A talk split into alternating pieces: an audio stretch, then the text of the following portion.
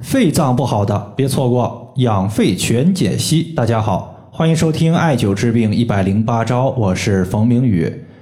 有一位学员他说：“冯明宇老师，秋季养肺除了滋养肺脏本身之外，和其他脏器有没有必要也重点调节一下？”在我看来呢，其他脏器在你补肺的同时，也是要重点调节的，因为中医它重在调人，重在调我们身体的五脏五行的平衡。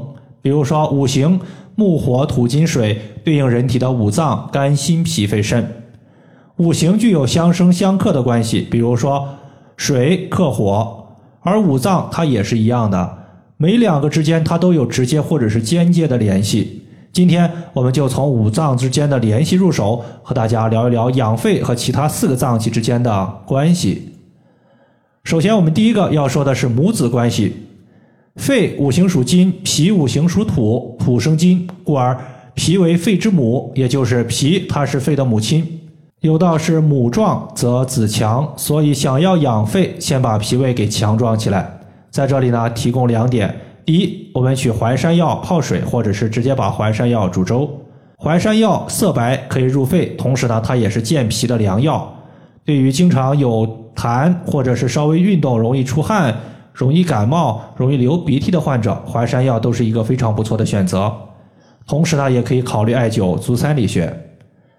经常艾灸足三里穴，它是我们养护胃气的一个好的方法。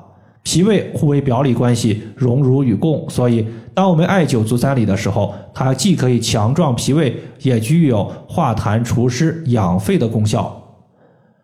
足三里穴，当我们屈膝九十度的时候，膝盖骨外侧有一个凹陷，这个凹陷的下方往下三寸就是足三里穴。第二个呢，咱们要说的关系叫做金水相生。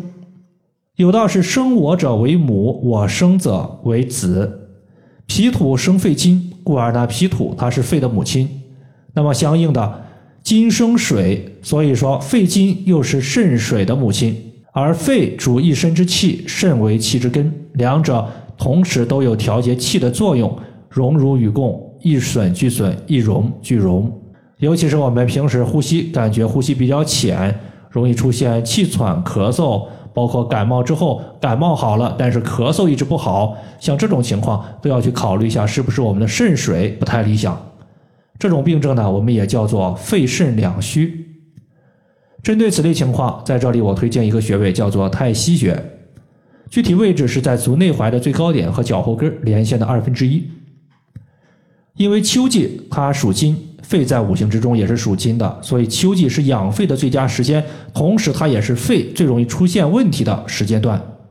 比如说秋天气候特别的干燥，在秋天的时候，我们经常会感觉皮肤发紧、少汗、咽干、口渴。大便干燥、嗓子疼，或者是容易出现鼻涕发黄、舌头发红的症状，这就是典型的一个肺火旺盛。那么你要清降肺火，除了从肺本身来调节之外，我们也可以考虑艾灸肾水的太溪穴，因为肾五行属水，太溪穴作为肾经的原穴，艾灸之后肾水充盈，可以浇灭肺火。第三点，咱们要说的是气血调和。肺主气司呼吸，人体的气是否充足和肺的功能是否强健有直接关系。中医经常说气血，这里的气血它其实是分开来说的。气推动血液的运行，血液反过来它可以滋养我们的肺脏，促使肺产生气，两者互相依赖、互相影响，也互相促进。比如说我们经常讲心主血，心它可以把血液泵出来。比如说，当我们出现心慌、失眠、头昏眼花、面色淡白的时候，这就是心肺气虚或者说血虚的问题。